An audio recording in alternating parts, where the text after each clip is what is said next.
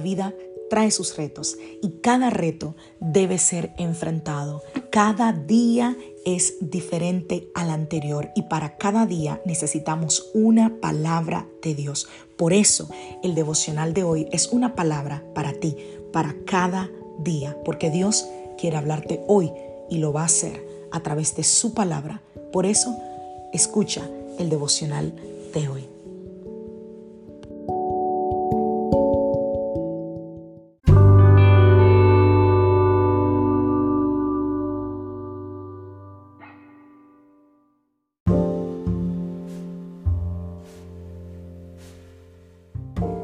Devocional del día de hoy.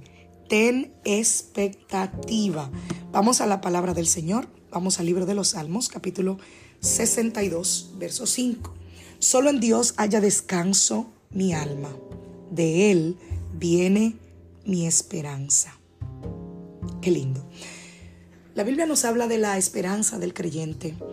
Cuando nosotros oramos con fe, cuando confiamos, cuando creemos en el Señor Estamos hablando de la esperanza, de la confianza, de la fe que tenemos en el Señor. Y la expectativa es uno de los atributos de la fe. ¿Por qué? Porque la expectativa tiene el poder de la esperanza en sí. La fe llega al campo espiritual y espera que el poder sobrenatural de Dios aparezca y haga lo que ninguna persona en la tierra puede hacer.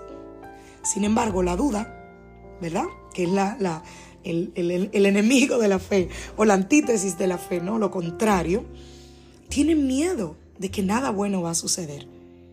Y realmente a Dios no le agrada que vivamos en duda. No es algo que, que Él puede bendecir. Nosotros nos volvemos impotentes, nos volvemos eh, desanimados, tristes, desilusionados cuando vivimos en duda. ¿Por qué? Porque la, la duda es falta de confianza en el Señor. Y antes de que te sientas mal, quiero decirte, yo también he batallado con la duda, batallo con la, con la duda. Todo ser humano batalla con la duda. Pero es importante entender que ese no es el lugar donde deberíamos estar como creyentes. Piensa en esto. Piensa en un momento de tu vida en el que tú no estabas seguro de que Dios iba a venir y te iba a ayudar. ¿Verdad que cuando estabas orando tus oraciones no eran tan poderosas, no eran tan confiadas? Ahora, piensa en un momento en el que tu corazón confiaba completamente en el Señor y en que tú realmente creías en que Él te iba a ayudar. ¿Verdad que oraste con un sentido de seguridad, de poder, de confianza? Pues eso es lo que algunos autores llaman como el poder de la expectativa en la oración.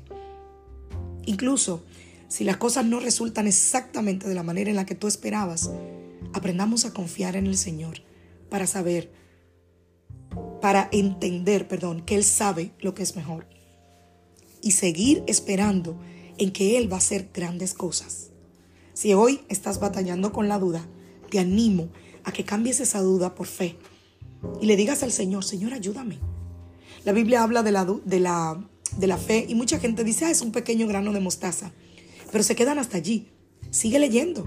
Dice que ella, ese pequeño grano de mostaza, cuando es sembrado, crece y se convierte en uno de los árboles más grandes. Así que Dios no quiere que te quedes con una semillita de mostaza como fe. Dios quiere que esa fe crezca cada día en Él.